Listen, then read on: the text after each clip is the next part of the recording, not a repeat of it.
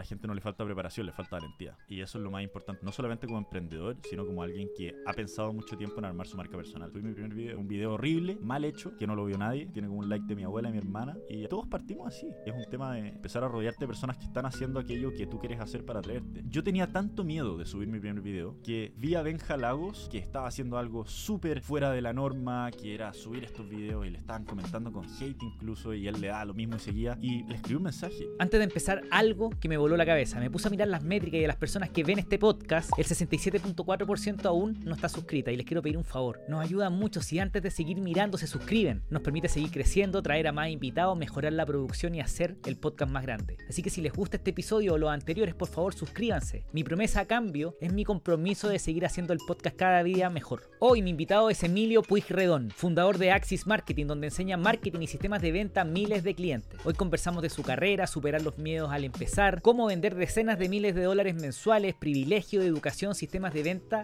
y mucho más. Pero como siempre, antes de seguir, quiero agradecer a nuestro auspiciador Flycrew. Si tienes una oferta que implica crear una comunidad, vender cursos online, sesiones uno a uno, coaching o lo que sea, entra a flycrew.com, créate una cuenta y agenda una reunión con nosotros para contarte cómo cientos de clientes están ganando literal millones de dólares al año usando nuestra plataforma. Pero volvamos al podcast. Emilio, ¿qué es Axis? Axis es una empresa de educación de marketing.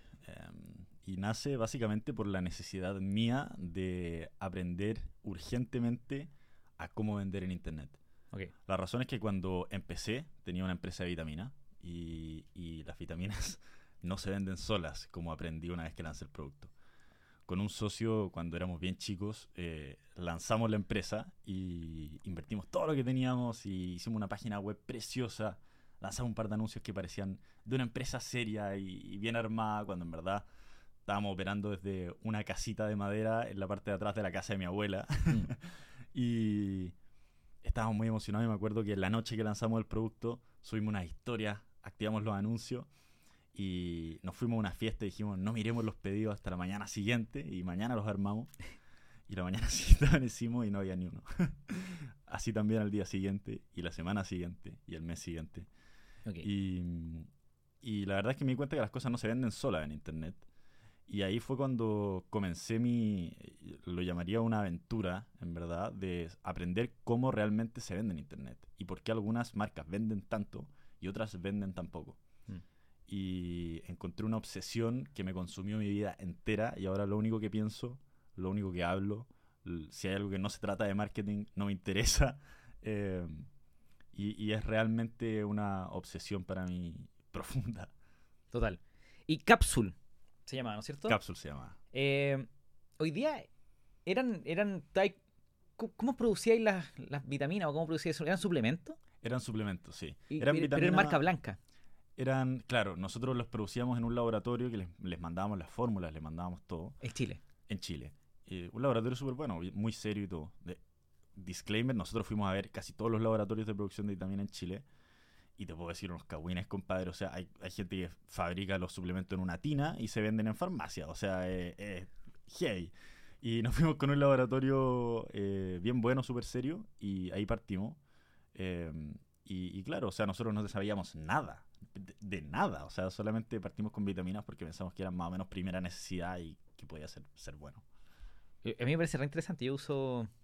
Eh, todas las mañanas me tomo un- una botella de electrolitos. Ah, bueno. Entonces tomo Element. Que se llama Drink Element. El problema es que son caros y el problema es que no están en Chile. Entonces tengo que traerlos de afuera. Mm. Entonces. eh, digo. ¿Se podría hacer un Drink Element en Chile, weón? Absolutamente. Yo estoy espantado en el mercado de las vitaminas. Pero- los suplementos. Pero tú dale. Bueno, hay cachado que hay muchos creadores de contenido hoy día que construyen sus marcas personales y terminan bajando en algunos productos. Ahora, el problema de, de- de- para los chilenos es que nuestro mercado es muy chico. Mm. Porque normalmente si vendía en Estados Unidos podéis tirar en todo Estados Unidos, si está en Australia todo es travel y podéis hacer shipping internacional. Pero en Chile, salir de Chile y mandar a Argentina, mandar a Colombia, mandar a Ecuador es muy complicado. weón. Es muy difícil. sí. Entonces, y de hecho los suplementos en Chile son un cacho, ¿no? No podéis traerte suplementos desde Estados Unidos porque quedan pillados por el SAC. Sí, la, la regulación y, y, eh, Por- por es súper difícil. ¿Por eso hiciste el producto en, en- en Chile? ¿Localmente? o- A ver, nosotros comenzamos aún más inocente y en un mercado aún más difícil. Nosotros queríamos entrar a dosificar medicamentos y enviar las dosis justas. Pero de medicamentos bajo el ISP. Como fracción. Exactamente, sí, solamente que así como eh, un poquito más automatizado. Hay algo que se llama PillPack en Estados Unidos y queríamos replicar eso en Chile. Y la verdad es que era prácticamente imposible que lo hiciéramos. Las regulaciones en Chile de eso son de la época de, de piedra. Mm. Y, mm, entonces nos fuimos por las vitaminas. Y, y cuando empezamos con el tema de las vitaminas, nos dimos cuenta que estaba regulado por el MinSal y no por el ISP. Y ahí ya teníais como una curvita donde ya era mucho más fácil entrar. Pero, ¿un electrolito, onda sodio, magnesio, potasio, es vitamina o es...? Según lo que tengo entendido, porque igual eso lo hice hace hartos años, quizás ha cambiado, pero esos son están bajo la categoría de alimentos. Ok, Entonces, alimentos deportivos. te acaba la, la idea de negocio. No, eh, a mí me interesa, pero eh, el- insisto, ahí el problema es que uno choca con el mercado, que el mercado es muy chico Mm. en Chile. Sí. Entonces, por el esfuerzo que requiere y la escala que puede lograr, eh, no, no sé si lo haría. Pero nada, cuéntame, ¿cuál es la escala que tenía hoy día? ¿Qué estáis haciendo? Pero hoy, eh, Axis, ¿qué- ¿cuántos Axis, clientes? Sí, Axis, yo me atrevo a decir, no tengo, no tengo pruebas, pero tampoco dudas, que somos la empresa de marketing de mayor crecimiento, de mayor tasa de crecimiento en Chile. Estoy bastante seguro de eso, de como educación de marketing y, y consultoría de marketing. perfecto. Ahora, nuevamente, no tengo pruebas, tampoco tengo dudas. Eh, y, y, a ver, hemos trabajado, al año trabajamos con miles y miles y miles y miles de clientes. Eh, Ok. Yo creo que en Chile somos de las empresas de marketing que más gastamos en anuncios eh, por lejos. Eh, y, y ha sido todo un, un proceso de aprendizaje muy, muy interesante en términos de escala y crecer desde nada. O sea, yo esto lo partí muy chico y o sea, entendiendo poco. Bueno, solamente para un poquito de contexto. Emilio, tú tenés 24. 25 los cumplí ahora en enero. Uh, feliz cumpleaños. Gracias. 25 años. Eh, ya, ok. Axis, miles de clientes al año. Te está yendo súper bien. Eh, déjame ir un poquito más atrás. ¿Qué estudiaste? Estudié economía en la Universidad de Chile, ingeniería comercial. Ingeniería comercial, economía. Está buena esa. Es, es una mucho mejor respuesta, pues, weón. es, la, respuesta ciútica. Pero no. Economía. Pero es- es- si estás afuera y te preguntan cuál es your, your major, Absolutamente. No voy, no voy a decir como commercial engineering. What the fuck is lo that? entiende, claro. y, y terminaste la universidad. sí, la terminé. ¿Y por qué la terminaste? La terminé porque si bien yo sabía que probablemente no la iba a usar y yo sabía que probablemente iba a emprender y no me iban a servir los conocimientos, yo estaba seguro de que era más un tema de esfuerzo y de horas puestas en el negocio que un tema de si es que estaba o no en la U. Entonces yo sabía que estando en la universidad podía armar algo de todas formas y meterle a la U eh, y sacarla lo más rápido posible y tener eso como en mi bolsillo, no como un seguro, porque yo jamás he visto a la universidad como un seguro. Y es, y es más, creo que es un error gigante ver a la universidad como un futuro, o sea, como un seguro, porque cuántas personas que han ido a Mm. buenas universidades hemos visto que están sin trabajo, que están en un trabajo que odian, que están... Entonces, nunca lo vi como un seguro. Lo que sí hice fue que la saqué en lo que yo llamaría tiempo récord, al menos para mi nivel intelectual. Eh, porque el promedio, según tengo entendido, me puedo estar equivocando, de cuánto se demoran las personas en sacar la carrera de economía en la Chile son siete años. Y yo la saqué en como cuatro y medio, aprox. Ok.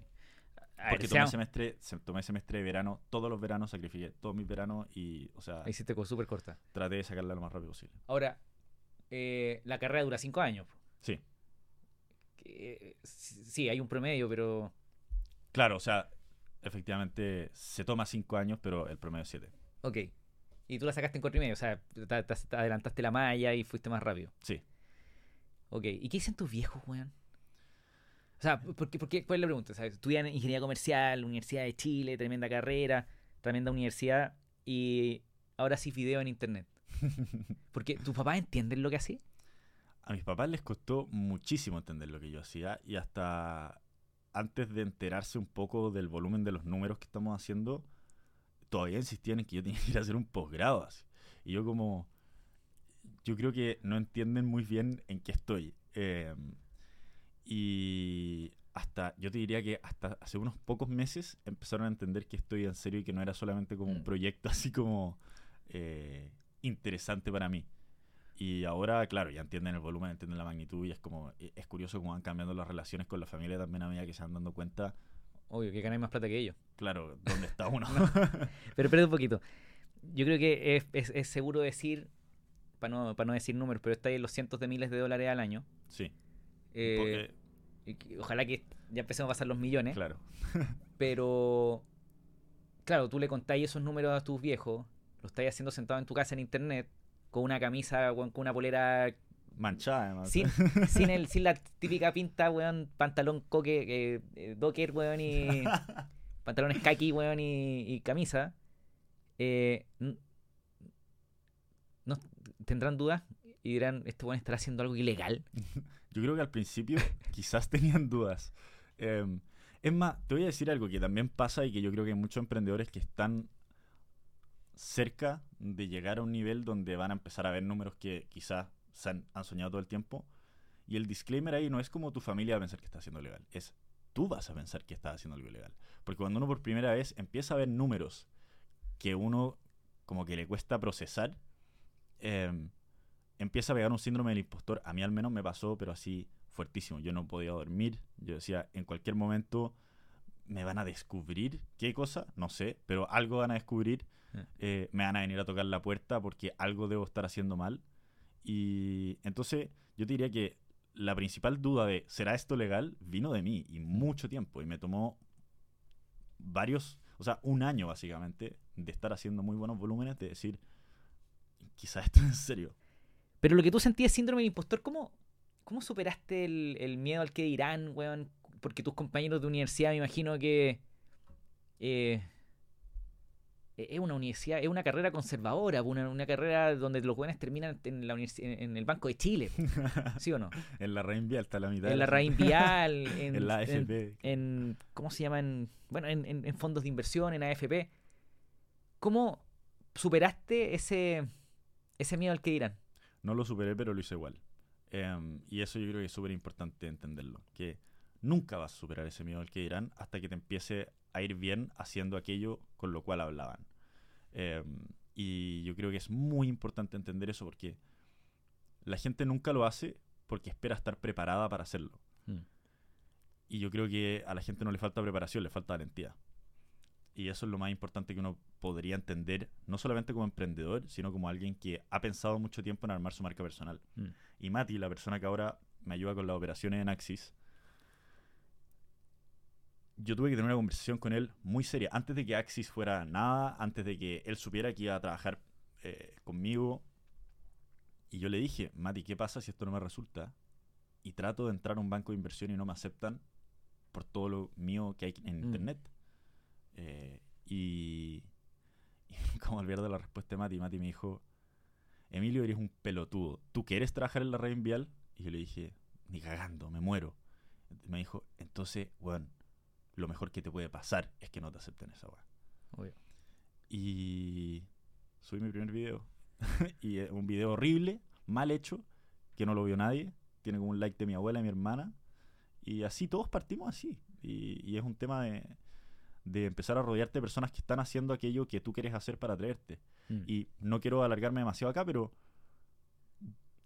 yo tenía tanto miedo de subir mi primer video que vi a Benja Lagos, que era más o menos eh, como de un círculo parecido al mío y que estaba haciendo algo súper fuera de la norma, que era subir estos videos y le estaban comentando con hate incluso y él le daba lo mismo y seguía. Y le escribí un mensaje y le dije, admiro demasiado lo que estás haciendo y te respeto mucho por salir de la caja de lo normal en Chile. Mis respetos, me acuerdo ese fue el, el mensaje. Claro. Me responde algo así como, gracias amigo, algo así. Y después él sube otra historia pidiendo unos datos y yo le respondo. Cuento corto, le dije, yo te puedo ayudar con el marketing, porque él quería ser como filmmaker en ese entonces. Sí. Y, y le mando un mensaje, le digo, yo te puedo ayudar con el marketing, tengamos una llamada. Mm. Ese día nos juntamos en un meet, al día siguiente estábamos comiendo en un restaurante, y me acuerdo que Benja con sus últimas 13 lucas que tenía en su cuenta, pagó esa comida y pagó dos hamburguesas. y hoy día, bueno, después lo ayudé a armar su negocio, ese negocio ahora le va increíble, Sí, estaba hablando. Em, y, y él dice, o sea, esas 13 lucas fueron la mejor inversión que he hecho en toda mi vida. No, rodearse de gente. Y yo tuve que hacer todo eso y pasar por todo eso para poder rodearme de alguien que estaba haciendo eso, que a mí me daba además tanto susto, Mm. para poder hacerlo por primera vez. Entonces, si hay alguien que tenía miedo a hacerlo, fui yo, pero creo que las ganas fueron mayores que el miedo y por eso mandé tantos mensajes y la cantidad de personas que le escribí para preguntarles qué tip me daban, que nunca me respondieron, hay millones. No. Déjame, quiero, quiero parar un poco en, la, en, la, lo que decía, en el contenido de Benja. Porque Benja, yo, me- corrígeme si me equivoco, los primeros contenidos que hizo como más virales eran eh, como soy cuico y qué. ¿Puede ser o no? Los primeros contenidos que hizo, si no me equivoco, eran como challenges de hábitos, como 30 días de ducha fría, 30 días meditando. Ok. Y, y efectivamente después le empezó a llegar hate y empezó a tirar esos videos así. Ok. Eh, eso me parece interesante porque eh, en, en- en- en- en lo que está pasando en Latinoamérica, lo que pasa en Chile, el tema político, las guerras culturales y, todo el cuento, como que, como que el privilegio es malo. Mm. Eh, y el problema es que la gente que tiene ciertos privilegios, como que se cohíbe. Y veo como que se paralizan porque sienten que no, no se lo merecen, porque o, tienen que, no, no pueden ser ambiciosos, que no pueden aprovechar sus privilegios. ¿Qué le, qué le diría a un callo que tiene privilegio, que estudió en la universidad, que pudo pagar, pero igual quiere emprender, igual es ambicioso, igual quiere hacer cosas... A ver, yo le diría que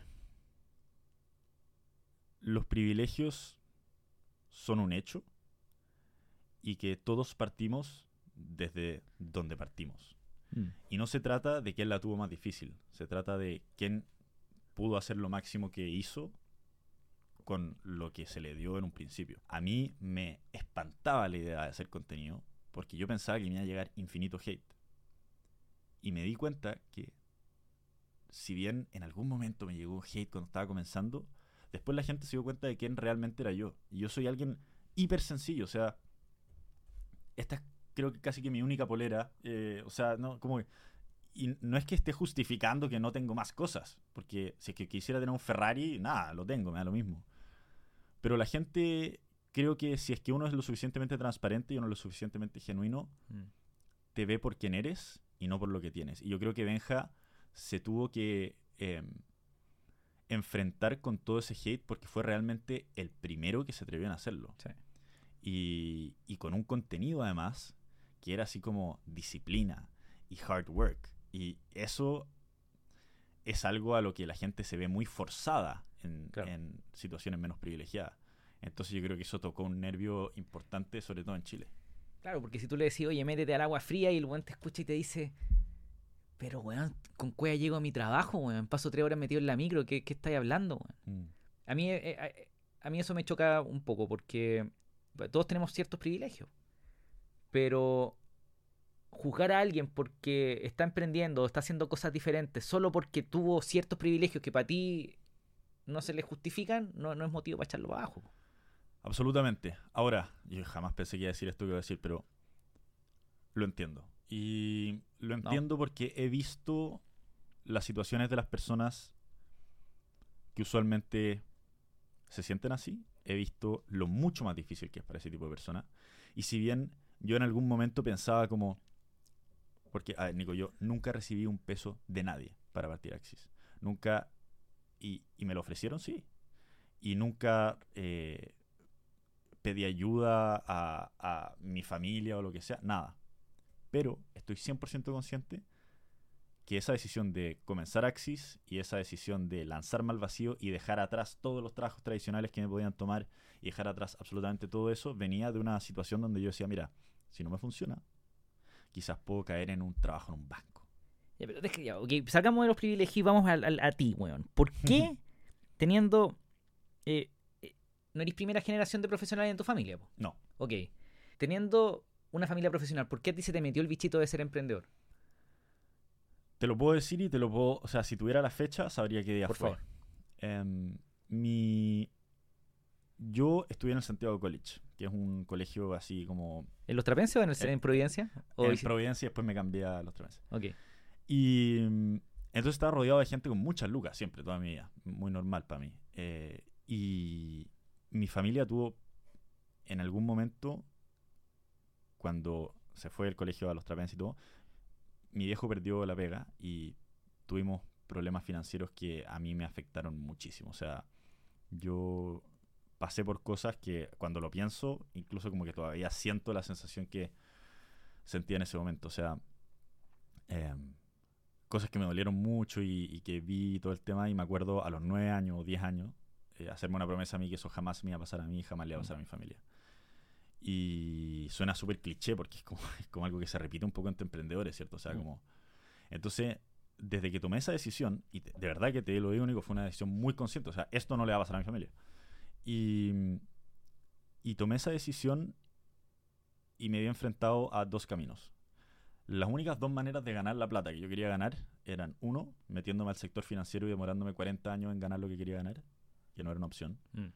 Y la otra era arriesgarlo todo y mandarme a, a empezar algo que podía resultar y que si es que me resultaba, podía obtener eso que quería muchísimo más rápido. Mm. Y creo que para mí no era una opción tener que esperar 40 años, tampoco era una opción no llegar allá y sabía que iba a dar todo lo que tenía por llegar a ese punto que estaba buscando y gracias a Dios hoy día estoy ahí. Em, hay mucha gente que cree que porque va a estudiar a la universidad, como que va a tener la vida arreglada. Mm, Dime si me equivoco, pero quizá eh, es más, es bien riesgoso porque tú hacías una carrera profesional, pues, te vayas a trabajar de gerente de una compañía, de ejecutivo de una compañía, te pagan súper bien, metí a tus cabros chicos al Santiago College, pero si te pasa algo y te despiden o, o cualquier fragilidad en tu industria, el mercado se cae, no sé, el retail, un COVID, que despidieron a un montón de gente del retail, eh, ¿qué así? obvio. y- Si no fuiste nunca emprendedor, ¿cómo te reinventáis? Cuesta, po, ¿no? Eh, a ver.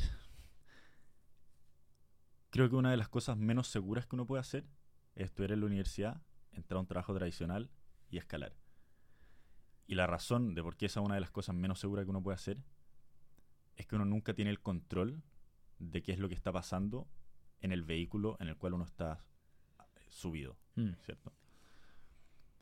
¿Por qué? Porque si yo soy, yo tengo una empresa y de repente veo que las ventas están bajando, yo voy a tomar acciones y voy a volver a subir las ventas si es que ya tengo la experien- expertise para hacerlo.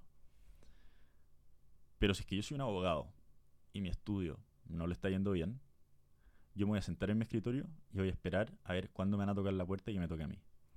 Y eso no es algo que yo estoy dispuesto a hacer. Es más, prefiero que se caiga todo y que sea mi culpa. Ahora, ojo, hay abogados que les va la raja, weón. Iván O sea, González y el Jimmy Acevedo, ¿lo cachai? Lo sé, lo sé. Y tengo un cliente que, o sea, vi su número y es así. A los abogados les va increíble. Ahora, eso es el, el 0,1% de los abogados de- del mundo. Pero eso es. Mucha, mucha gente dice, ok, el, el, eh, ser del 1%, el 1% el que hace las lucas y todo, pero así sí ha sido toda la vida. Absolutamente. y yo creo que es lo más. A ver, no voy a decir algo polémico. Yo creo que es lo más justo que hay. Obvio. Porque si es que no hubiera un 1%, después no hay trabajos para el resto de la gente. Mm. Y si es que no hay trabajo para el resto de la gente, entonces el resto de la gente está mucho peor. Y así es, o sea, al final el ser humano está estructurado de una cierta manera donde se necesita una cierta jerarquía de ingresos, Exacto. porque así es nomás, porque la persona que asumió el riesgo, y bueno, la típica, el típico disclaimer que todos hacen. El Carlos Peña, el rector de la Universidad Diego Portales, no- no- o Andrés Bello, eh, que como un filósofo, eh, estaba en una entrevista con Fernando Paulsen y Paulsen le hace esta pregunta, como, ¿qué, qué pensaba de la desigualdad?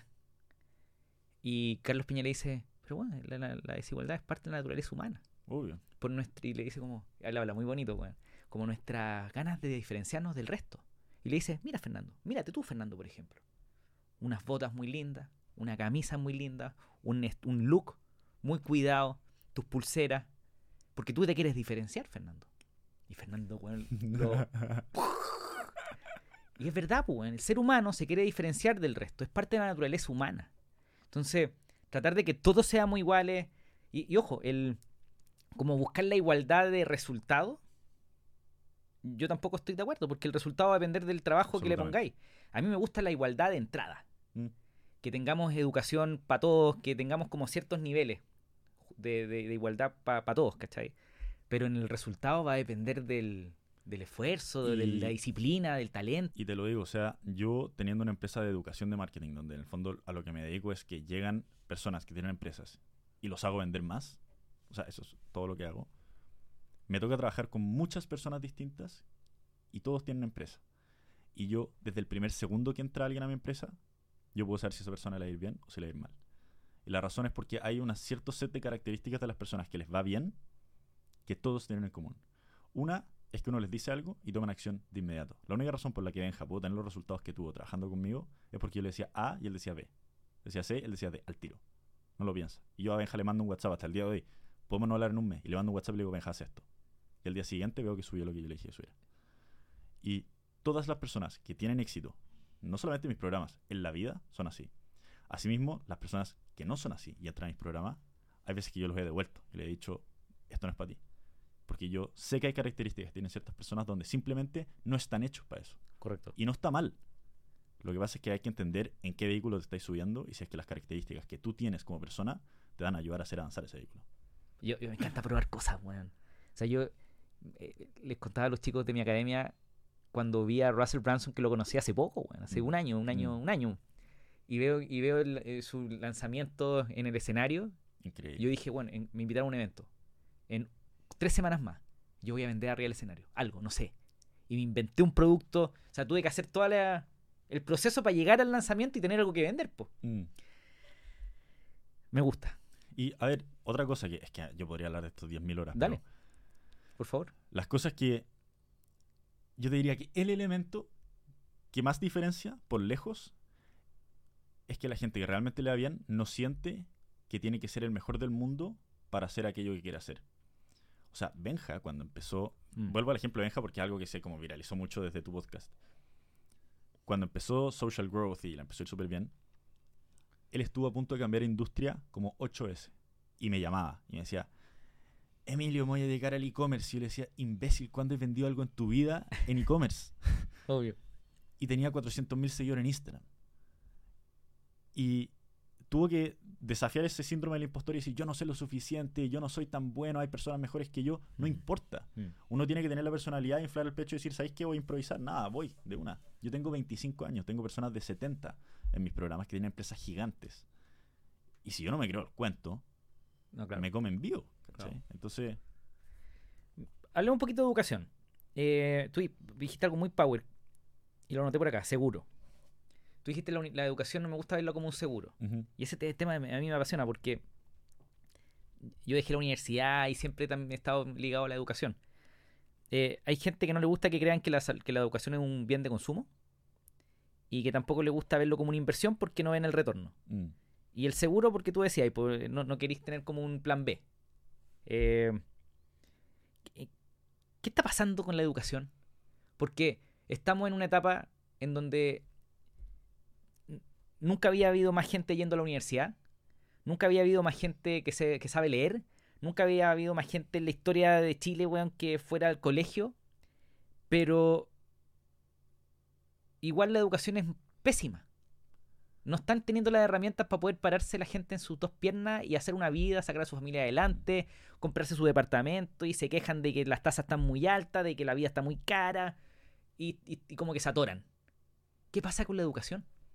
Ya, esto lo tengo que decir porque yo creo que la educación no es un seguro cuando estamos hablando de educación universitaria y la educación en el sentido tradicional. Pero creo que el seguro más grande que existe en la vida es autoeducarte en aquel rubro en el cual tú crees que tienes habilidades que te pueden separar del resto. Yo el año pasado, 2023, invertí más que lo que invertí, mucho más que lo que invertí en toda mi carrera de ingeniería comercial, solamente en mentores, en coaches, en ir a eventos, en todo ese tipo de cosas.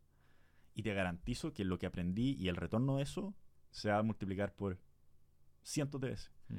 Porque cuando tú, cuando tú optimizas tu cerebro en las cosas que sabes hacer, luego el tiempo de espera desde que decides hacer algo y que llegas a aquello que qu- decidiste hacer se acorta pero infinito. Entonces, yo creo que la educación universitaria, la educación tradicional, nunca va a ser un seguro. Que, y la gente lo ve así, por eso invierte lo que invierte y se endeuda lo que se endeuda. Pero yo estoy mil veces más dispuesto a endeudarme en un programa de coaching que le compro a alguien en internet sobre algo que me interesa que endeudarme en una carrera de 5 años. Y cuando veo personas que me dicen, justifícame por qué te tengo que pagar 27 dólares por este curso, ¿qué garantía tiene? No Yo digo, yo te, esta es la garantía que yo te doy. No te va a servir. Porque si es que esa es tu mentalidad, acercándote a la autoeducación, entonces no hay nada que yo te pueda decir que te va a ayudar. Nada. E- e- Esta idea entonces, ok, la universidad te trata de, de imprimir currículos eh, académicos que quizás no tienen mercado. po. Eh, no sé, eh, ¿te acordáis de esa carrera de en Chile de forense, investigación Mm. forense, una cosa así, que Mm. terminaron todos los cabros, no sé, miles de cabros y, y no había Sí. no había pega para ellos, Sí. porque, no sé, la PDI dijo, oye, no- ¿por qué Obvio. están haciendo esto? Sí. Nosotros ya tenemos nuestro, a nuestro especialista forense. Eh, hay, un- hay una desconexión quizás entre la academia y, lo- y las habilidades que realmente se necesitan y las Mm. habilidades que realmente son valiosas. Entonces, si un cabrón nos está escuchando, 20 años, y está estudiando en la universidad, ¿cómo, cómo identifico cuáles son las habilidades valiosas? Porque todos los creadores de contenido, y te- nos pasa mucho con estos vendedores de humo, literal, Sí. que te venden como eh, con cariño a todos los que hacen su- sus cuestiones, pero no sé, que te dicen, no, el dropshipping es el único camino. El SMMA es el único camino. eh, hacer agencias digitales. El drop, el drop servicing es el único camino. Como que te venden puros caminos. Ok, el que te está escuchando, yo hablo de la marca personal. El, la, marca, el único- la marca personal es el Mm. único camino. Eh, ¿Cómo un cabro que quiere, ok, quiere aprender una habilidad valiosa, en la estando en la universidad o no en la universidad, da lo mismo. ¿Cómo descubre cuál es la, habilidad valiosa para él? Yo comenzaría preguntándome en qué soy bueno naturalmente. Yo, por ejemplo, siempre socialmente he sido relativamente hábil, siempre he sido muy bueno para escribir, por ejemplo, siempre he sido muy bueno para contar historias, eso lo saqué todo de mi viejo. eh, siempre he sido bueno como para convencer y persuadir y todo, las ventas siempre me encantaron y todos mis trabajos históricamente siempre fueron en venta. Entonces, tenía mucho sentido para mí especializarme en el marketing. Ok. Ahora, si hay alguien que es increíblemente talentoso en las matemáticas y en cosas así, que para mí son un misterio, eh, Sí. entonces deberían preguntarse cuál es el vehículo más rentable. Y ese es el paso número Mm. uno. O sea, yo creo que hay que hacer ingeniería inversa. No hay que preguntar qué es lo que me apasiona Mm. y luego dedicarme a eso que me apasiona. Yo creo que eso es un error gigante. Hay que preguntarse en qué soy bueno y qué me puede rentar lo suficiente siendo tan bueno en eso. ¿Por qué? Porque si es que eres muy bueno en algo y eres reconocido como alguien muy bueno en algo y te empieza a ir muy bien en eso, yo pondría toda mi ficha a que eso te va a empezar a apasionar. Totalmente. Sí. Yo, el- el- yo siempre digo que emprender es una mierda. Eh, pero, pero yo amo lo que hago. Mm, Con todo lo que implica. Con toda la caca que hay que comerse. Eh, entonces, ojo, yo siempre hablo de, de vivir de lo que amamos, pero entendiendo que el 99% de las cosas que así las va a odiar porque Absoluta, absolutamente. Porque como estáis en un proceso de crecimiento, estáis saliendo de tu zona de confort constantemente, pues entonces estáis incómodo, constantemente, ¿no es Sí. cierto? Eh, entonces sí, ok, ¿cuál es el vehículo más rentable? Pero te ha pasado que, a mí, o sea, por lo menos a mí me ha tocado que me cruzo con gente que no ha encontrado el vehículo. Mm, Y a veces esa búsqueda de vehículo es un poco más larga para algunas personas. Eh, y yo les digo, oye, pero empieza a crear contenido ya. No espería tener el vehículo andando porque absolutamente. puede ser o no. Sí, absolutamente. Yo creo que crear contenido es la manera más rápida de encontrar tu vehículo, de hecho. Y yo creo que tú me vas a encontrar razón con esto. Porque cuando uno crece en redes, uno empieza a tener una relevancia, suene bien o mal, que uno no tenía antes. Entonces todas las personas que están haciendo algo que a ti te parece atractivo, por ejemplo, tú les puedes escribir. Y esas Mm. personas, como creciste en redes, te van a responder. Yo me encanta contar la historia de Seba Miliaro, que también estuvo acá. Porque yo empecé a crecer en redes y a mí me está yendo muy bien haciendo marketing eh, online y todo el tema y vendiendo cosas online. O sea, Mm. estamos vendiendo mucho en ese entonces. Pero de repente me llega un mensaje de Seba Miliaro diciendo, de Tu Finanzas Libre, diciendo, Emilio, somos pocos los que estamos en el mismo nicho, eh, me encantaría ir a, a tomarnos un café, si te tinca y todo. Sí. Y me senté con Seba. Una semana después me fui a Estados Unidos a una conferencia, después volví. Y estuvimos seis horas hablando y nunca nos habíamos juntado. Seis horas hablando, sin tomar el teléfono. Marketing, ventas, números, todo. Y esa sola conversación aumentó, y no te miento, Nico, directamente de esa conversación aumenté decenas de miles de dólares en mi ingreso mensual. Sí. Y no porque yo haga dropshipping, que es lo que le enseña, yo no hago dropshipping, sino que porque son esquemas mentales. Cuando uno está en una posición donde uno se rodea de gente así, absolutamente todo, tu esquema mental cambia. Por ejemplo, a mí me pasa en Chile que yo vengo a podcast y cosas así, yo digo mis números con orgullo. Sí. Pero después me voy a Estados Unidos y cuando me preguntan me da vergüenza. Mm.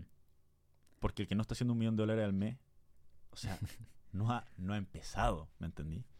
Ahora, solo a tu favor y a favor de todos nuestros creadores de contenido y infoproductores y gente que vende startup y cosas así, nuestro mercado es más chico nomás. Eh, es, es decenas de veces más chico que Estados Unidos. Entonces, por supuesto, el que vende 100 mil dólares acá en Estados Unidos fácilmente vendería un millón. Es más chico, pero también depende mucho del vehículo que uno elija. Y elegir el Oh. vehículo es una decisión 100% consciente. O sea, si es que yo, por ejemplo, vendo educación, yo, si es que me preguntáis a mí, yo veo mis números y si bien me siento orgulloso en un contexto de lo que yo veo en mi día a día, hay momentos donde yo los veo y como que me da casi que angustia, porque sé que el vehículo en el que yo estoy da para Mucho muchísimo más. Totalmente. O sea, como yo vendo productos digitales, yo puedo venderle a todo el mundo que habla español. Sí. Entonces, si es que yo empiezo a pensar, bueno, mi mercado es chico, que es lo que piensa el 99% de los infoproductores y cosas No, así, total. voy a quedar en una posición donde yo digo, bueno, sabéis que estoy súper bien. Y cuando uno como emprendedor dice, bueno, sabéis que estoy súper bien, cago. Me gusta, me gusta tu mirada. Eh, es más hambrienta que. Es más hambrienta, ambiciosa, porque efectivamente, ok, eh, aceptar que el mercado es más chico. Pero eso no quiere decir que no podáis ganar mucha plata y crecer mucho como empresas como Corner Shop, que son el motor atrás de la entrega de groceries para Uber la- eh, mundial ahora, como el mismo Hotmart, que es un líder mundial en temas de infoproducto que salió desde Brasil. Mm. No estoy de acuerdo. Pero igual entender que un curso de marketing digital en español, desde Chile, con un acento que tenemos, etcétera, eh, tiene un mercado más chico que un curso de marketing en inglés. eh, Sí, pero Nico, yo me rehuso a creer eso y no, no me rehuso a creer eso por un tema de conveniencia, de que mentalidad y todo eso. Me rehuso a creer eso porque los gringos, créelo o no, la tienen aún más difícil que nosotros. porque es más competitivo. Porque es 10 veces más competitivo, publicitar es 30 veces más caro. Y en Latinoamérica, si es que no está diciendo números, al menos márgenes, ya no números totales, sino que márgenes de Estados Unidos, entonces hay algo que ellos están haciendo que tú no. Porque ellos la tienen todo Mm. en, en cumbre empinada. Y eso es algo que no se habla. Y, y él, creo que eso que... eh, eh, te, te voy a, te voy a desafiar acá un poco. Yo creo que eso de, de- sobre todo en el mercado de los infoproductos, decir, bueno, tenemos un mercado más chico, yo creo que es una salida fácil. Y estoy 100% seguro que acá en Chile uno puede hacer números de Estados Unidos y, o sea, eso es todo mi foco. Yo me rehúso a creer que en Latinoamérica no podemos hacer números de Estados Unidos. Necesito conocer un buen que lo está haciendo entonces. Todavía no lo conozco. Espérame, pero- espérame. Yo te- Pero, ok, no, yo por eso estoy metido en esta industria. Pues, weón. Si yo sé que tiene potencial de crecimiento, creo que hay harto que hacer y por eso hago el podcast y por eso quería conocerte a ti, weón. Estoy totalmente de acuerdo. Ahora, hablemos de. Tengo mucha gente que me escucha que vende infoproductos. Eh, Flycrew monetiza tu conocimiento. O sea, conocimiento. Eh, dijiste algo muy interesante, margen. Ok, Nico, no, no- si no vender lo mismo, no pensemos de, de vol- de- de volumen, sino que hablemos de margen. ¿Qué es margen? es la diferencia entre lo que ganas y lo que gastas, básicamente. Ganas me- menos gasta es mi margen, es mi ganancia neta. Sí. Ok. Ahora, ¿a qué me refiero con al menos tener un margen como el de ellos? Los gringos tienen un margen mucho más pequeño. Lo que pasa es que ellos tienen una mentalidad en la que juegan a otra escala. Por- te- porque gastan más. porque están dispuestos a gastar una cantidad de plata en publicidad, por ejemplo, que, a ver, yo gasto, como te decía, yo gasto mucho en publicidad. Y cuando hablo con los gringos, yo intento no decir cuánto gasto porque me da vergüenza. Es más, porque lo- gastáis poco. relativo a ellos, soy un amateur, pero que está empezando desde el sótano de su abuela. Y con Seba, de hecho, estábamos en Las Vegas en una conferencia que se llama Traffic and Conversion Summit. Se la recomiendo a todo el mundo que quiere empezar a vender más online. Y estábamos hablando con Bailey, que es uno de los compradores de anuncios y que tiene una de las agencias más grandes de Estados Unidos. O sea, que eh, él fue la agencia de Ormosi en Gym Launch, fue la agencia de Ormosi en, en en los suplementos, todo Perfecto. a ese nivel. Y me preguntó cuánto gastaba, porque estaba hablando con él, el dueño de, de la agencia, y me dijo, ¿cuánto gastáis en, en ads? Y yo, puta. Y le dije, y me dijo, ¿al día? Y yo le dije mi número mensual. y esas son como los lo, lo- charchazos de realidad que, que te hacen cambiar el switch y que cuando uno vuelve a Chile dice, sabes que estamos todos jugando en un nivel donde no deberíamos estar jugando, estamos aceptando cosas que no deberíamos estar aceptando. Y eso. No, te...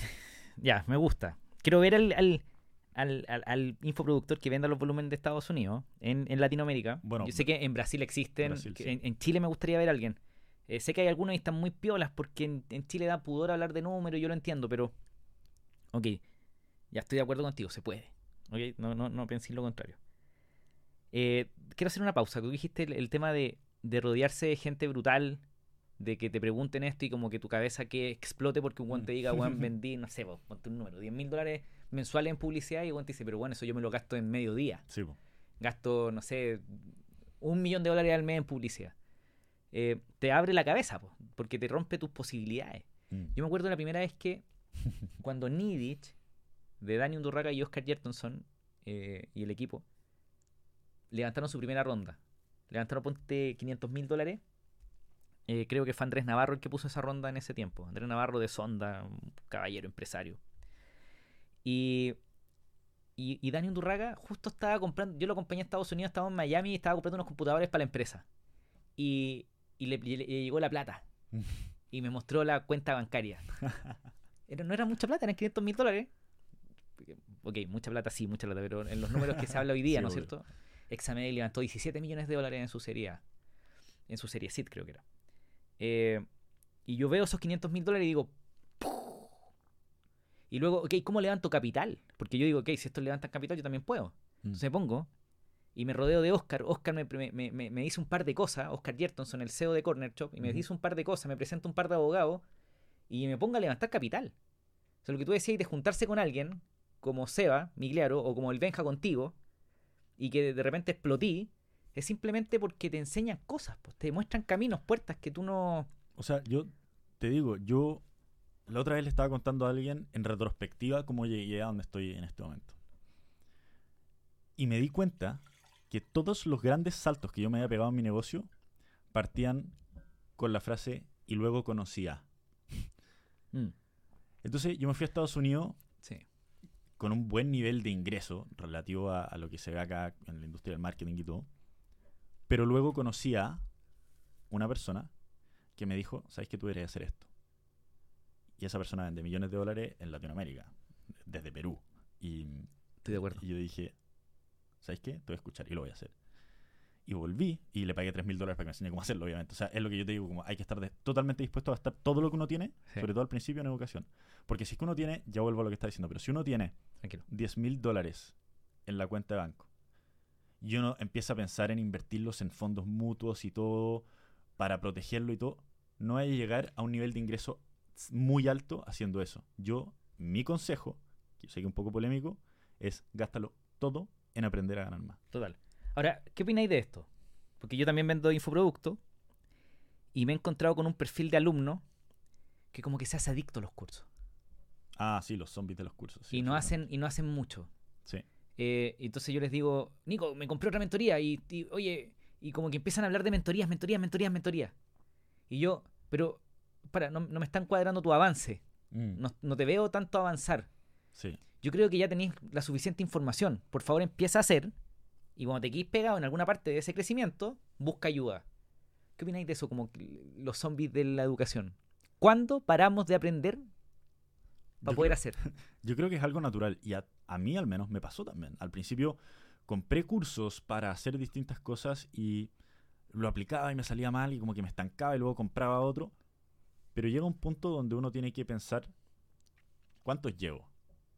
Y pensar, ¿sabéis qué? O sea, algo tiene que cambiar acá porque si es que ya hay más de cinco cursos sobre el mismo tema, lo más probable es que estáis intentando sacarte ese síndrome del impostor y sobrecapacitándote Claro. en vez de estar juntando valentía. Ahora, Claro. quiero volver a lo que estaba hablando de y luego conocía, ¿ya? que te prometí que iba a volver. Sí, sí, sí. Em, entonces, le pago 3 mil dólares a esta persona que conozco en Estados Unidos, me dice, haz estas cosas y te juro, me junté, yo creo, 15 minutos en dos llamadas de Zoom dos veces. Entonces, una llamada de Zoom de 15 minutos y después otra. Y recuperé los 3 mil dólares así, de inmediato. Y después con lo que aprendí ahí, empecé a hacer consistentemente números. Así que yo soñaba y que veía como youtubers en YouTube diciendo, hago esto al mes. Y yo decía, este weón tiene que estar mintiendo. Y después conocí a Seba.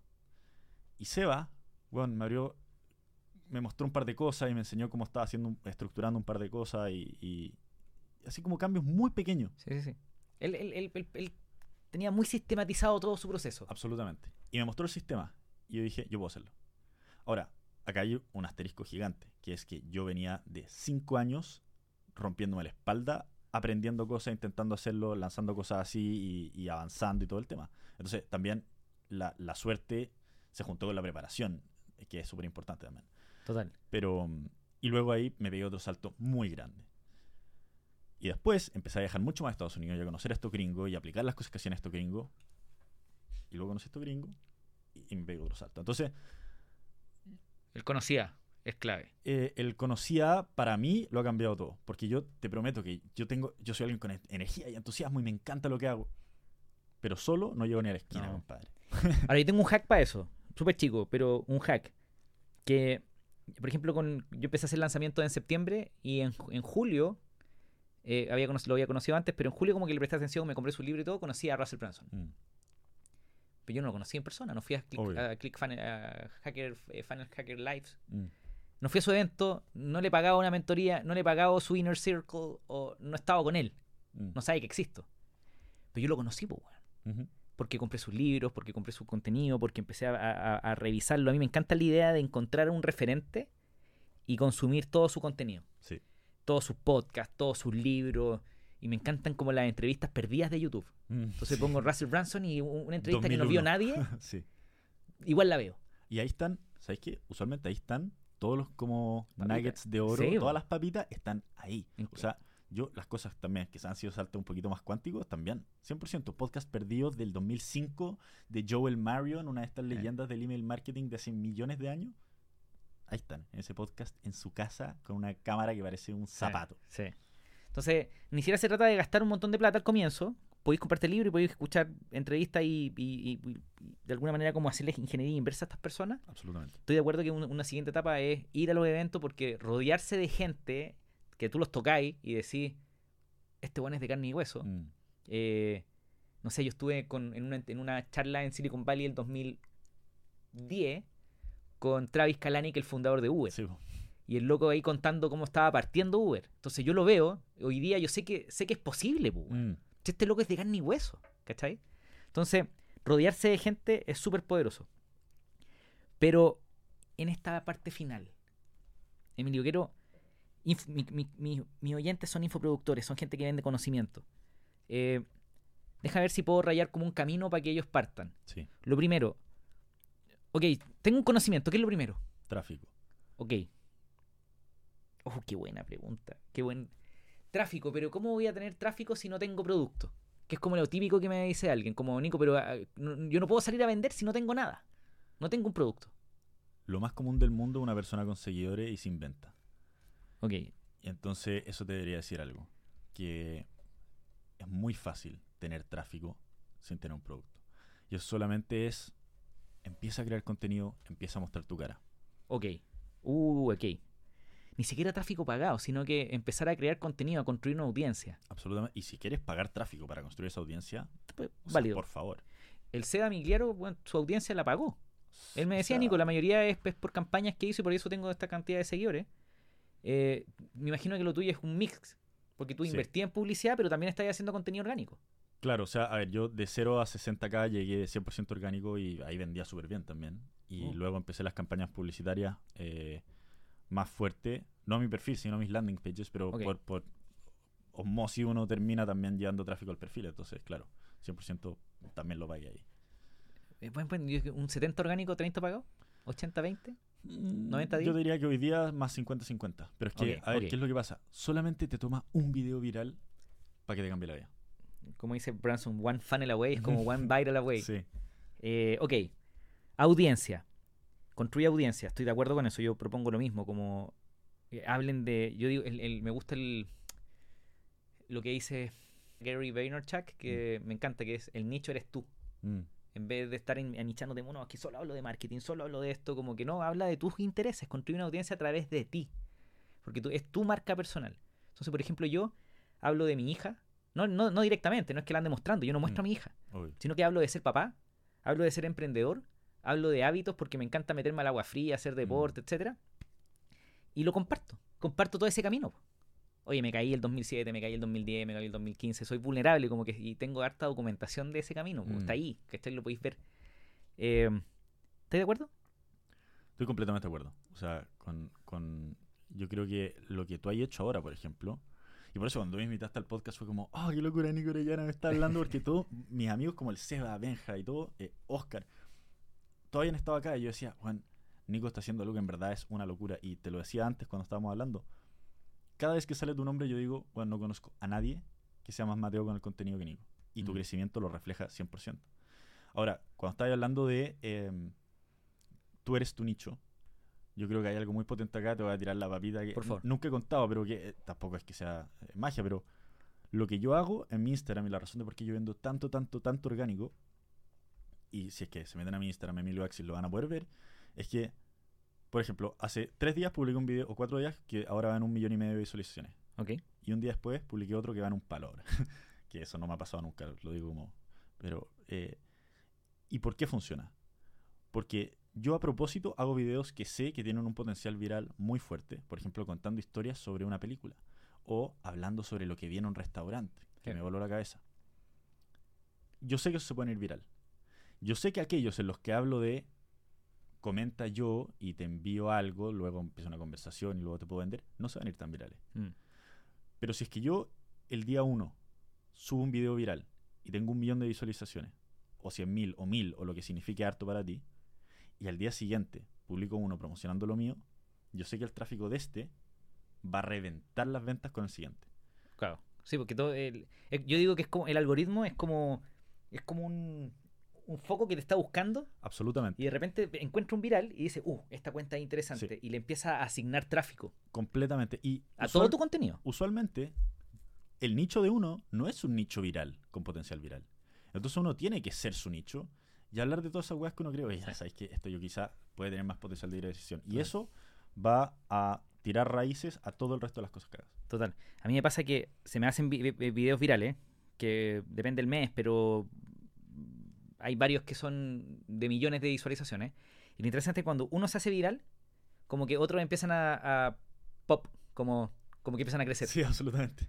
Y, y yo digo, ¿por qué está creciendo este? Un video que publiqué hace cuatro semanas. Y de repente empieza a crecer rápidamente un video de hace cuatro semanas. Entonces, ok.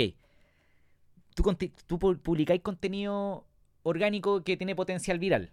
Sí. Yo digo eso porque yo, digo, yo no sé si mi contenido se va a hacer viral. Yo sé la pega que estoy haciendo nomás. Mm. Que es constancia, publicar todos los días y el, es el algoritmo el que decide. ¿Cachai? Pero ok, todos mis, todos mis contenidos yo busco que sean virales, pues es mi objetivo. No todos se hacen virales. Luego tú estás haciendo contenido que tiene call to action, contenido que vende. Sí. Ok, ya, imagínate que el cabro ya creó audiencia, ya tiene 10.000, 20.000, 30.000 seguidores y está ahí.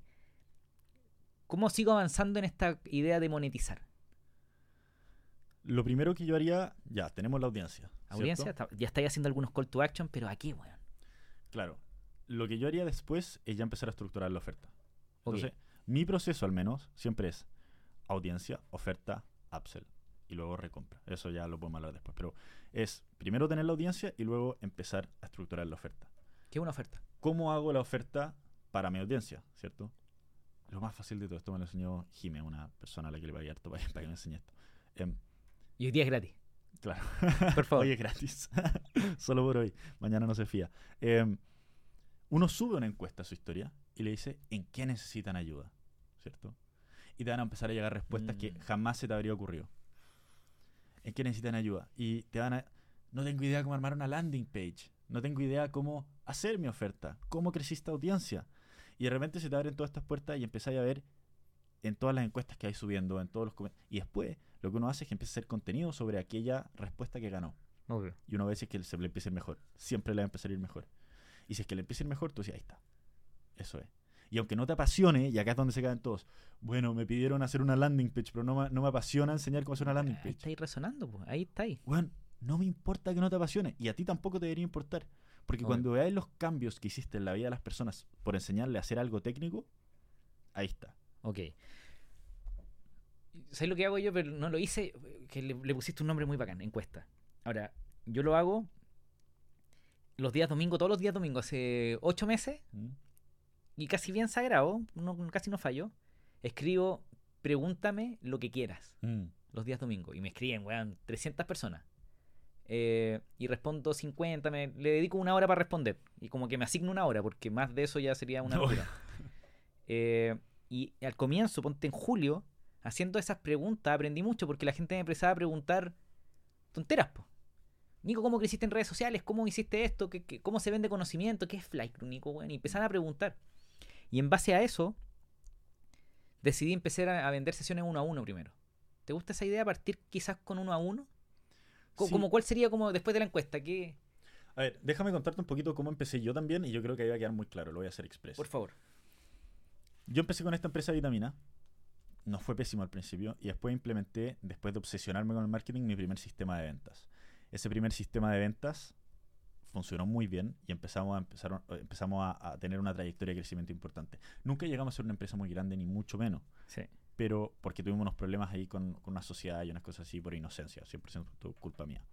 Pero, y nos salimos de esa empresa. Y luego empecé una agencia de marketing para Mm. Estados Unidos y Canadá. Y empecé a vender al toque. Porque ya sabía cómo vender en Internet. Ahí me enfrenté con los costos más altos de anuncios Sí. en Estados Unidos. Por eso también te puedo decir con tanta seguridad como, oye, no la tienen tan fácil. Sí, po, que los CPM son una locura ya, po. Sí. Y luego transicioné de eso y empecé a enseñar todo lo que había aprendido en este camino, porque encontré un sistema de ventas que vendía un producto casi imposible de vender, que eran mis vitaminas, que eran tres veces más caras que el mercado y además eran de suscripción y no tenía la opción de comprarlo una sola vez. Entonces era casi imposible venderla. Entiendo. Implementamos un sistema, empezamos a agendar como 5 llamadas al día de venta. En Ok. piloto automático, invirtiendo como 10 dólares al día. O sea, una locura. Y cerramos al 70-80% de, la- de las llamadas de venta. Entonces, eso era muy atractivo para la gente. Mm. Luego, apliqué lo mismo en Estados Unidos y Canadá para una agencia de marketing. Mm. Entonces, ya, esto realmente funciona. Luego creé un producto digital diciendo, oye, si tenía un negocio y necesitas agendar llamadas, así es como lo estamos haciendo nosotros. Y lo mostré. Ahí creé mi primer producto digital. Ahora, una vez que me compraban ese producto digital, en vez de llevarlos a una página de gracias por comprar, yo los llevaba a una página que era un upsell, ¿cierto? Una oferta única, one time offer. Que en el fondo yo les decía, si quieres que yo arme todo por ti, Mm. entonces compra esto que cuesta 200 dólares, el producto inicial cobra 27, y yo lo hago por ti. ¿Qué es lo que empezó a pasar? Empecé a hacer mucha plata, pero me quedé sin hora en el día. weón. Obvio, poco tiempo. Entonces dije, ya, acá tengo otra habilidad. Acabo de armar un funnel que, o sea, me hizo más plata de lo que me habría imaginado en mi vida, ¿cachai? Y mm, apagué eso, claramente, porque no podía seguir. Y luego empecé a vender más en orgánico. Y empecé a decir, ya, sabes que voy a vender mucho más caro, porque ya me aburrí esto. Y solamente voy a vender high ticket, así de 1500 dólares para arriba. em, y, y ese es el camino para mí. Ok. Y así fue escalando. ¿Y qué fue lo que hice? Al principio partí chico, fallando como loco. Luego transicioné a efectivamente hacer eso un poquito más uno a uno, pero preocupándome de hacer una oferta tan estúpidamente atractiva como una oferta de entrada de 27 dólares para enseñar a agendar cientos de llamadas de venta al día. Ok. O sea, al mes. Un producto de 27 dólares que era el primero, o sea, de tu contenido orgánico, vamos al 27 dólares. No, ese primer producto digital yo lo hice antes de siquiera tener audiencia, Entiendo. solamente pagado. O sea, mi Instagram, la gente no me compraba porque tenía cero publicaciones y ni sin foto de perfil así. Entiendo, entiendo, entiendo. Y así hay mucho contenido en Facebook. Sí. Meta. Sí, Ok. publicidad. Entonces los traía ahí el producto de 27 dólares. Y del producto de 27 dólares le, le vendía ahí el de 200. Le vendió 997, sí. Que Ya. era yo en un video diciendo, acabas de comprar esto y como acabas de comprar Y esto, ahí yo aprendí- sé que te interesa. Y ahí aprendiste un montón porque empezaste a atender clientes, a hacer uno a uno. O sea, estas- estos 197 eran un acompañamiento, te acompaño, te, te ayudo. claro, o sea, tenemos un par de reuniones y yo te ayudo con esto. Y ahí hice mis primeros 10 mil dólares al mes. Y ahí, y, o sea, ahí fue cuando el síndrome Trabaja- trabajando harto, weón. 197 dividido por 10 mil. compadre, 10 olvídate. mil. Claro, pero también tenéis los low tickets y también tenía un segundo upsell después de ese que no requería tanto de mí. Entonces, eran dos upsells, no era solo uno. Y el segundo era de Eh, 97. Pero claro, son. Ponte, tenía ahí 30 clientes mensuales. Sí, y era Era absolutamente pega, insostenible. Absolutamente insostenible. De hecho, me acuerdo, me acuerdo, en esa época estaba soltero y estaba en una cita y de repente empiezo a mirar mi teléfono y empezaron a llegar como compras de consultoría así de 200 dólares como loco. Ya, pero 27,197. Tremendo camino va a empezar. Eh, hoy día está ahí en, en los miles de dólares, pues me dijiste. El lo- sí, Que tenéis, tenéis. Me voy, solamente como los saltos de precio. No quiero profundizar mucho porque no vale la pena. eh, porque podemos profundizar mucho, pero hoy día tenéis, seguís con algo de 27. Sí, la- yo soy fanático de los productos de entrada para que las personas... A ver, ¿qué es lo que tienen que entender? En mi opinión, todos los emprendedores es que tienen que hacer que las personas saquen su tarjeta y les paguen por primera vez. Correcto. Si uno es capaz de hacer que las personas saquen su tarjeta y les paguen por primera vez con poca fricción, es decir, con un precio bajo y con una oferta muy atractiva, entonces el resto y venderles tu oferta más cara saca a ser 10.000 veces más fácil. Total.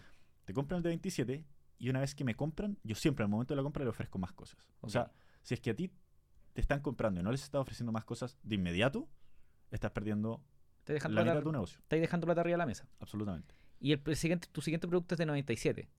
Claro, me compran el de 27 y luego nos vamos al de eh, 97, que es eh, un upsell. Que es curioso porque partió en 197 replicando el mismo modelo que había hecho antes y después hice A-B test y, o sea, un Y split encontraste test que y el, encontré el- que el sweet spot ahí. estaba en 97. Ganaba más por cada persona que aterrizaba ahí con 97 con 197. Y el 97 es una formación, un curso, algo que te lleva a un, a un high ticket. Que, exacto. O sea, no, el de 27 te lleva un high ticket.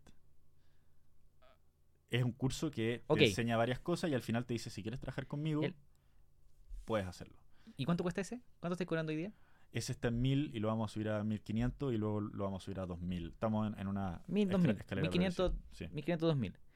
Entonces, ok, el 27 te lleva al 1500. Ujú, eh, pero, y tenía un upsell de 97. sí. Y Eh, después otro de 47. Y otro de 47. Sí. Y esto lo así, estos upsell, eh, como le llama Branson el, el, valor del carrito completo, es para poder pagar la publicidad, que- la publicidad que estáis haciendo. El de 27 me liquida toda la publicidad y me deja, me deja ganancia. Y después los upsells son puro margen. Y después las mentorías son puro margen. Ok. Maravilloso. ok, entonces, solo para resumir, eh, construir una audiencia, construir una oferta en base, ojalá a tu aprendizaje. Yo siempre le digo, ¿y cómo, gana, cómo hay ganado plata? Le pregunto. Mm. Dime tú, ¿cómo, ¿cómo ganado plata en tu vida? No, he hecho esto, he hecho esto. Probablemente por ahí hay algo. Mm. Construye tu audiencia. Comparte el aprendizaje. Si no estáis claro en qué armar, entonces pregúntale, hazle una encuesta a tu, a tu audiencia. Pregúntale qué te interesa. Yo ahí solamente les diría que no lo hagan, no definan ustedes los parámetros. No es como, ¿qué, qué- hago una encuesta. ¿Queréis que hable de marketing, de emprendimiento o de ser papá? Ah, lo absolutamente. estáis limitando mucho. Abierto. Déjate una, una encuesta abierta para que la gente ponga lo que quiera. ¿Cachai? Porque no limitáis a nadie. Mm. Y después te diseñáis estos procesos de venta desde un low ticket a un high ticket. A ver, yo creo que eso. ¿Se me va algo? eh, eh, yo creo que hubo un salto grande entre hacer tu oferta y luego tener un funnel de venta. Yo creo que primero hay que hacer una oferta y venderlo y entender que tú puedes vender y validar tu oferta. Porque quizás lanzas tu oferta, aunque sean 27 dólares, y no se vende nada, aunque tenga cientos de miles de, seguidores, que yo he visto que pasa. Entiendo. Entonces, una vez que validas tu oferta y se empieza a vender, tú dices, ya, ¿qué puedo hacer después? En vez de llevarlos a una página de gracias, ¿qué les puedo ofrecer después? Total, total, total. Y ahí se va haciendo gradualmente. Yo siempre le digo a, a cualquier persona con la que converso que está queriendo vender conocimiento, quiere hacer una startup, como obviamente no tratéis de copiar a Emilio hoy día porque Emilio ya tiene un montón de camino avanzado, sino Mm. que trata de entender lo que hacía Emilio hace un año. Es más, Nico, te voy a interrumpir ahí. Hace poco me empezaron a llegar, pero sí, de a decenas, mensajes de, de unos cabros que hacen algo parecido y que mis anuncios están palabra por palabra copiados. Mi página web está palabra por palabra copiada. Qué fome, weón. Y a mí no me importa porque encuentro que hay mercado para todos. Y- pero les escribí y les dije, mira, a mí no me importa que me copien, pero la gente se da cuenta. Y a la larga, o sea, de hecho, a la corta, les va a jugar muy en contra. Porque además, tú no sabéis por qué yo tengo ese headline ahí en mi página. Tú no sabéis por qué yo tengo ese botón ahí en mi página. Mm. Porque yo he hecho infinitas iteraciones, le he metido infinita plata a obtener la data para poder saber por qué lo hago. Y quizás no me está funcionando. o sea, de hecho, me copiaron un anuncio que a mí no me funciona muy bien. Yo, yo le digo a la gente, copien como artista. Mm, Y eso quiere decir eh, seguir a tener 100 mentores, como el Dream 100 de Mm. Russell Branson, sí. o de, de de- de- Ultimate Sales Machine, que viene el concepto de, de- del Dream 100. Y siga mucha gente, inspírate y, y rescata cosas que resuenen contigo para que encontréis tu propia voz, así cuando lo, lo hagáis, estéis copiando como artista y no estéis plagiando. Absolutamente. Porque copiarle a muchos es inspiración, copiarle a uno es plagio. me encantó eso. Está bueno, ¿no? No es, Ese, no es eh, mía, hay no que es poner mía. un clip. Pero no es mía. Pero eh, todo esto está en un libro que se llama Roba como artista. Still Like an Artist de Austin Kleon, Mm. que siempre lo recomiendo, así que no, no- no es nuevo en este podcast. Y, a ver, Nico, sorry que te interrumpa ahí, pero es que hay algo muy importante que, eh, que necesito decir también, que es que la gente tiene un impulso muy grande por hablar. Y cuando se encuentran en estas mesas con personas más adelante que ellos, lo único que quieren hacer es hablar y Mm. contar de lo increíbles que son y todo Mm. eso. Y a mí me pasa, por ejemplo, yo me siento contigo acá y puta, yo quiero dejar de hablar y preguntarte, weá, a ti, ¿cachai? Porque, o sea, sé que estáis, tenéis mucho más camino que yo, sabéis que sabéis mucho más que yo. sabéis- No, sé- no, y- y pero sí, dale. Em, entonces, creo que ese como afán, que a mí me pasó al principio, que yo en Estados Unidos lo único que quería era hablar de mi fan, el que era increíble y todo, y tratar de enseñarle al resto, hasta que me di cuenta que yo era un pececito enano en un Obvio. mar de tiburones. Y creo que si es que estás emprendiendo, sobre todo en ese mundo startup, que la gente está muy avanzada hoy en día y uno si es que está Mm. empezando en verdad no sabe nada y no sabe que no sabe, cállate y escucha. Totalmente. Eh, a mí me cuesta, weón. A mí me cuesta mucho. Y. Pero. Este podcast lo hago, uno, para conversar con gente increíble, para aprender. Porque yo quiero aprender de funnels de venta y quiero que alguien me diga, ya, Nico, cortala, weón. Empieza a armarte un sistema de venta. Porque los lanzamientos funcionan, el startup funciona, pero, weón, prueba más cosas. Punto uno, aprender de gente bacán. Eh, segundo, porque quiero que estas conversaciones que nosotros podríamos haber tenido en un café, la escuche gente que no tiene acceso a nosotros. Y no porque, oh, que nosotros somos muy lejos, muy lejanos, sino porque se mueven en otro mundo.